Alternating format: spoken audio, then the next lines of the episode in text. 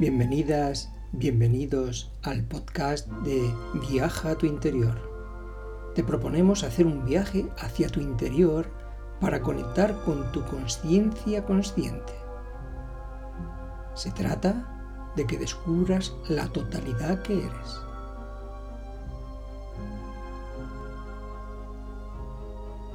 Nuestra conciencia está más allá de la mente-pensamiento dual del tiempo y del espacio. Nosotros, como conciencia individualizada, podemos ir más allá de más allá, pues nuestra conciencia no tiene límites. Para ello, vamos a distribuir semillas de sabiduría que se convertirán en herramientas que utilizaremos en el diario vivir para que podamos acceder a la felicidad y a la paz mental e ir más allá, vivenciando los planos superiores o espirituales. Es a través de indagar en quién soy yo realmente que descubriremos a ese ser o entidad que mora en cada uno de nosotros y así poder decidir desde mi autoconsciencia relativa, qué pensar, qué decir, qué hacer con la correspondiente sabiduría para obtener certezas.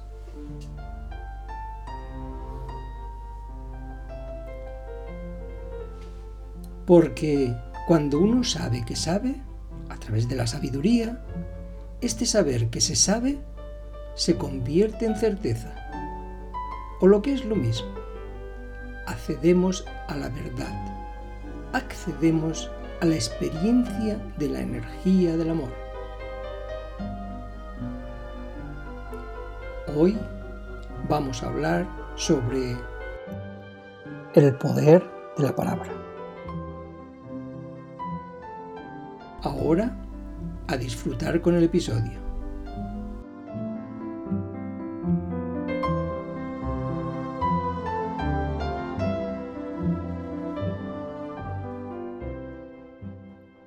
El poder de la palabra. Resumen de una reunión de grupo. Como dijimos en el artículo anterior, el poder de la palabra está en el silencio. Esto quiere decir que siendo consciente de la expresión de la palabra y utilizando la palabra sabiamente, ésta nos proporcionará el poder de crear en el mundo de la materia y de la forma. También dijimos que una imagen vale más que mil palabras y como sabéis, la imaginación creadora es un poder superior a la palabra. Sin embargo, hoy nos vamos a ceñir al título del poder de la palabra y más adelante retomaremos el poder de la imaginación creadora. Como sabéis, el sonido y el color sabiamente utilizado nos proporciona el poder de modificar y crear en el mundo de la materia y de la forma. Cuando la atención consciente está presente en ti, uno es consciente de lo que está pensando, diciendo y sintiendo. Luego es consciente de decir lo que piensa y por último se puede llevar a la acción lo que está pensando a través del cuerpo.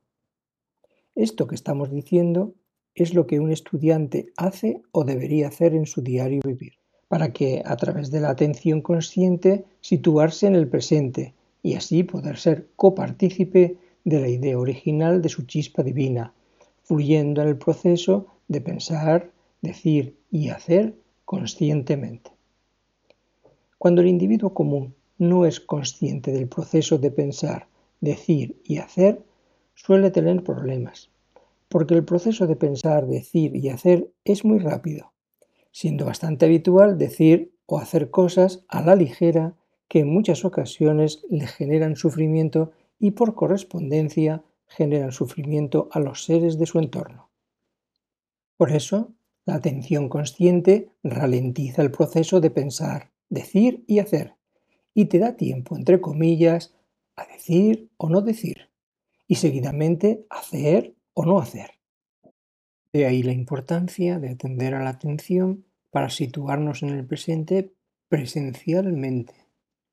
En el individuo común, la ignorancia de este proceso se acelera y los errores inconscientes pueden ser constantes. La mente del individuo común suele estar distraída en el mundo de la materia y de la forma, y va de distracción en distracción sin darse cuenta de lo que es real o irreal. De ahí que algunos individuos digan, no sé qué me pasa, pero hoy tengo un mal día. Diga lo que diga o haga lo que haga, la fastidio. Así que el estudiante aprende en la escuela a cómo ralentizar el proceso de pensar, decir y hacer a través de la atención consciente, que dicho de otra manera es la autoobservación y más allá de lo que piensa, dice o hace.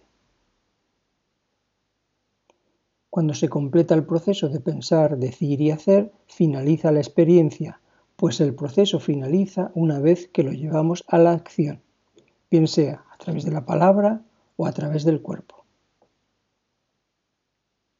Insisto, el estudiante sabe que al pronunciar la palabra, la palabra se convierte en acción. La palabra es acción. Por lo tanto, el estudiante tiene cuidado en no pronunciar palabras de un nivel vibratorio inferior o negativo. Como todos sabemos, la Biblia comienza con una larga serie de declaraciones que se dicen hechas por Dios. Y Dios dijo, hágase la luz. Y Dios dijo, que se divida el firmamento. Y Dios dijo, hágase el cielo y la tierra. El Génesis nos dice que la creación comenzó con una serie de declaraciones de Dios. Dios dijo. Debemos saber que un pensamiento siempre está asociado a una emoción, porque es imposible tener un pensamiento que no esté implicado con emociones. Por eso, primero es el pensamiento y luego la emoción aunque a veces parece que primero es la emoción y luego el pensamiento, porque en algunos casos la emoción sucede tan rápido, aparentemente, que no nos da tiempo a pensar. Toda vibración es una parte del espectro total de la conciencia, desde el comienzo primordial de la creación hasta la última fase de cualquier cosa que pensemos está expresando un sonido, vibración o idea particular. En realidad, el estudiante sabe que primero es la idea, segundo el pensamiento-emoción y tercero la acción, bien sea en palabra o en el cuerpo físico. Las palabras se desarrollan a partir del pensamiento tal y como lo expresamos en el plano físico. Un pensamiento y una palabra son idénticos e inseparables. Una palabra es la expresión final de un pensamiento en un plano físico o, en otras palabras, una palabra es un acto creativo final.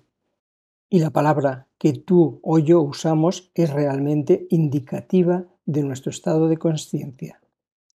Quien quiera que haya desarrollado la más ligera percepción psicológica puede ver que lo que una persona suele decir habitualmente o como muestra su estado emocional está indicando realmente cuál es su estado de conciencia. Un maestro detecta al estudiante o discípulo, entre otras, según cómo habla o cómo se expresa, aunque el maestro no quiere ni debe involucrarse en la vivencia de su vida. Vuestras palabras manifiestan vuestro nivel evolutivo completo, lo reconozcáis o no. De momento.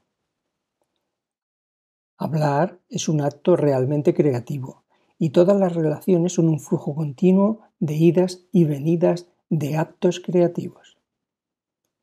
No hay diferencia esencial entre lo que Dios hizo para crear el mundo con la palabra y lo que hacemos nosotros para crear nuestro mundo.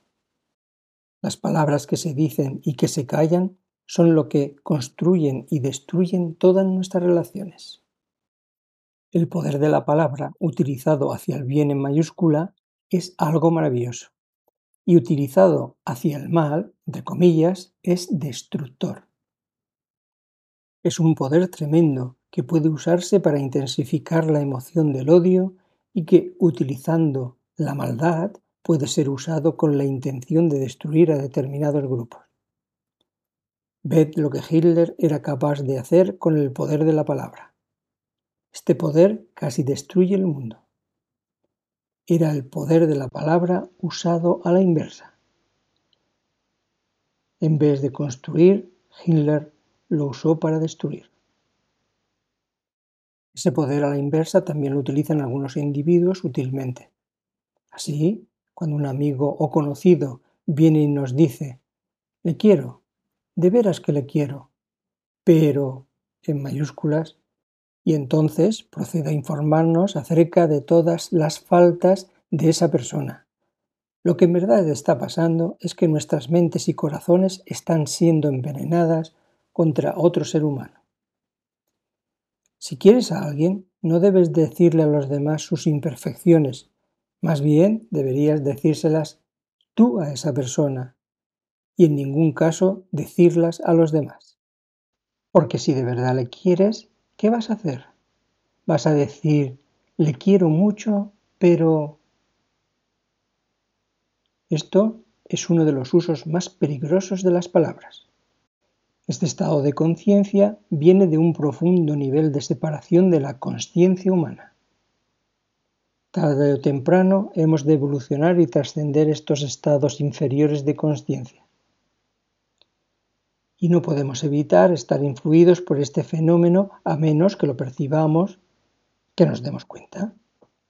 No debemos dejar nunca que el poder de la palabra nos influya hacia el odio, el resentimiento, el falso orgullo y el egoísmo.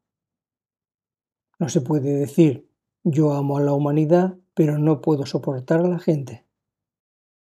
Este individuo no ama a la humanidad. Si amara a la humanidad se daría cuenta que ese individuo está juzgando a casi toda la humanidad. Y no es así. Sería algo así como decir, en sentido negativo, que todos los médicos o que todos los políticos son iguales. Es cierto que algunas personas son tremendamente negativas, pero nuestro trabajo es ser conscientes de ello y no permitir que esos pocos envenenen nuestros corazones. Tenemos que recordar que nadie es totalmente negativo ni completamente positivo. Este relato que vamos a compartir muestra claramente que no deberíamos entrar en los estados negativos falsos. Un padre y un hijo estaban sentados en uno de los asientos del parque, cuando observan una escena que los deja atónitos y que además la acción se produce tan rápidamente que el padre del niño no le da tiempo a reaccionar. En un asiento frente a ellos había un mendigo, el cual tenía un pequeño cesto donde estaba depositado el dinero que la gente le ofrecía. Un hombre y una mujer se acercan al mendigo y mientras uno coge el dinero, el otro le pone un esparadrapo en la boca, empieza a golpear al mendigo y rápidamente salen corriendo. Padre e hijo van y ayudan al mendigo. El mendigo les dice, no se preocupen, estoy bien, pueden seguir su camino. Y muchas gracias por ocuparse de mí. Luego, padre e hijo vuelven a sentarse en un asiento del parque y tras una pausa de silencio, el niño le dice al padre, Papá, ¿hay mucha gente mala? El padre le responde, Sí, aunque hay mucha más gente buena. El niño vuelve a preguntarle. Entonces, si matamos a toda la gente mala, el planeta sería un lugar de paz y nosotros, los que somos buenos, nos convertiríamos en los salvadores del mundo. El padre le responde, Hijo mío, si matáramos a la gente mala, nos convertiríamos en asesinos. Coan al odio no se le vence con más odio, se le vence con amor.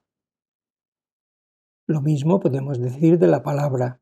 Nuestras palabras deben ser de un nivel de vibración en armonía con lo que representa ser un ser humano íntegro. Por lo tanto, Las palabras de odio, aunque puedan aparentar tener una finalidad buena, entre comillas, son lo que son. Son de odio. El odio y la ignorancia van unidos, aunque hay algunos ilustres ignorantes intentando cambiar el mundo, claro está, para su propio beneficio y a través de generar odio. Estos individuos los podemos ver con chaqueta o falda replegada, son los ilustres egoístas que venden a los seres humanos por un plato de lentejas. El estudiante de la escuela no debe entrar en esos estados de conciencia inferiores y debe cultivar valores como el altruismo, el respeto, el amor al prójimo y la sabiduría, a través del pensamiento, la palabra y la acción en el plano físico. Os recuerdo que los maestros de Aikido, karate entre comillas, enseñan todos esos valores a sus discípulos. El discípulo aprende a no herir o hacer daño en el enfrentamiento con otro ser humano. Primero lo aprende de tal manera que cuando golpea a otro ser humano, el discípulo siente el mismo dolor que ocasiona a la otra persona. Por lo tanto, en el enfrentamiento siempre intenta desplazarlo sin tocarlo o casi sin tocarlo. Los valores del Aikido, karate entre comillas, son básicamente no hacer daño a ningún ser humano y actuar según el espíritu de la amorosa protección hacia todos los seres. Koan, no juzgues a ningún ser humano hasta que no hayas caminado dentro de sus mocasines durante tres lunas. Y recordad que no se puede desdecir lo que se ha dicho. Lo que al menos podemos hacer es desarrollar bastante disciplina espiritual como para hacer un esfuerzo en elevar nuestros pensamientos y emociones hacia el yo superior, recordando que todos somos uno y que no se puede decir nada hiriente hacia alguien que a su vez no nos hiera a nosotros mismos y a todos los demás seres. Lo mismo ocurre con nuestras acciones, que son otra forma de palabra. Y el verbo se hizo carne. Recordad que la palabra no está separada del pensamiento, simplemente vibra en diferente frecuencia. Como sabéis los estudiantes o discípulos de la escuela, la intensificación usando sonido y color es el método más poderoso que existe y si añadimos la imaginación creadora, accedemos a la sabiduría o iluminación. En Oriente, el método de sonido y color es conocido como mantra yoga. Es un cántico que tiene un grupo definido de significados y siempre va unido al color. Tanto si tenemos conciencia o no del poder de la palabra, todo lo que decimos pone en movimiento vibraciones que contribuyen a la armonía o que, por el contrario, engendran la discordia. Si esto es así, es porque las palabras están cargadas del estado mental y emocional de la persona que las dice. Por eso es fácil comprender que si ese estado es positivo, las palabras pronunciadas, más allá de las apariencias, transmiten vibraciones de la misma naturaleza. Inversamente, si las palabras son negativas, la influencia ejercida lo es igualmente. La mejor prueba es que podemos sentir si un individuo está calmado, preocupado o irritado, únicamente por el sonido y la intensidad de su voz, ya que crea en la atmósfera un ambiente vibratorio que refleja perfectamente sus pensamientos, sus emociones y en algunos casos sus acciones desequilibradas. Como ejemplo, cuando una persona está enojada, su manera de hablar es tal que perturba negativamente su medio ambiente inmediato, hasta el punto de poder comunicar a los demás su estado colérico. Por el contrario, la experiencia prueba que un individuo perfectamente sereno puede solamente hablando transmutar un ambiente nocivo y restaurar la armonía.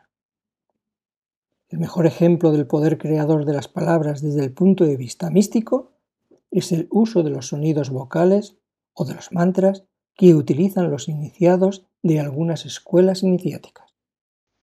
Cada una de esas vocales o mantras les transmite una energía vibratoria que produce efectos físicos, psíquicos y espirituales precisos, neutralizando ciertos estados patológicos del cuerpo o para despertar ciertas facultades latentes.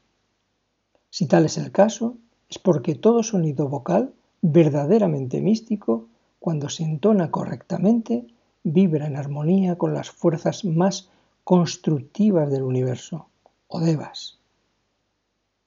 Por este hecho, su entonación permite beneficiarse de las influencias positivas de esas fuerzas. Por lo dicho anteriormente, toda palabra emitida por la voz humana, ya sea mística o no, produce efectos definidos en los seres o en las cosas, ya que como lo estudiamos en la escuela anteriormente, es una combinación de vibraciones que transmiten a la vez uno o varios sonidos y un estado de conciencia particular. De esta manera, todas las tradiciones se referían a una palabra, a un verbo, a un logos, que es la expresión viviente del pensamiento y la palabra divina. Puesto que el ser humano, desde el punto de vista místico, fue creado a imagen de Dios, él mismo está dotado de la palabra y en consecuencia de la posibilidad de expresar sus propios pensamientos y por lo tanto de crear. Recordemos, siempre existe una relación constante entre lo que pensamos y lo que decimos, y que todo es vibración. Si nuestro deseo mayúscula más elevado es verdaderamente perfeccionarnos, debemos hacer todo lo posible para dominar nuestras palabras poniéndolas al servicio del poder creador del pensamiento positivo hacia el bien. La palabra expresa un poder, de allí la necesidad de poner atención a las palabras que empleamos y a la manera de decirlas. Lo mismo podemos decir para el silencio. La atención al silencio es fundamental. Juan, si las palabras que vas a pronunciar no son más bellas que el silencio, entonces es mejor que no las pronuncies. Así, para realizar el koan de la frase es fundamental atender al pensamiento y al silencio interior antes de llevarlo a la acción, o bien a través de la palabra o a través de la acción física, o de ambas. Atender a la atención es acceder a la sabiduría. El Koan resume perfectamente el hecho que cuando la palabra es constructiva, cuando es empleada con discernimiento, el silencio es todavía más benéfico cuando es observado en el momento oportuno, en el instante presente. Por lo tanto, debemos aprender a saber hablar prudentemente, pero también a saber callarse útilmente. El poder de la palabra está en el silencio. Inspiro, expiro con profundo amor, Rapsal.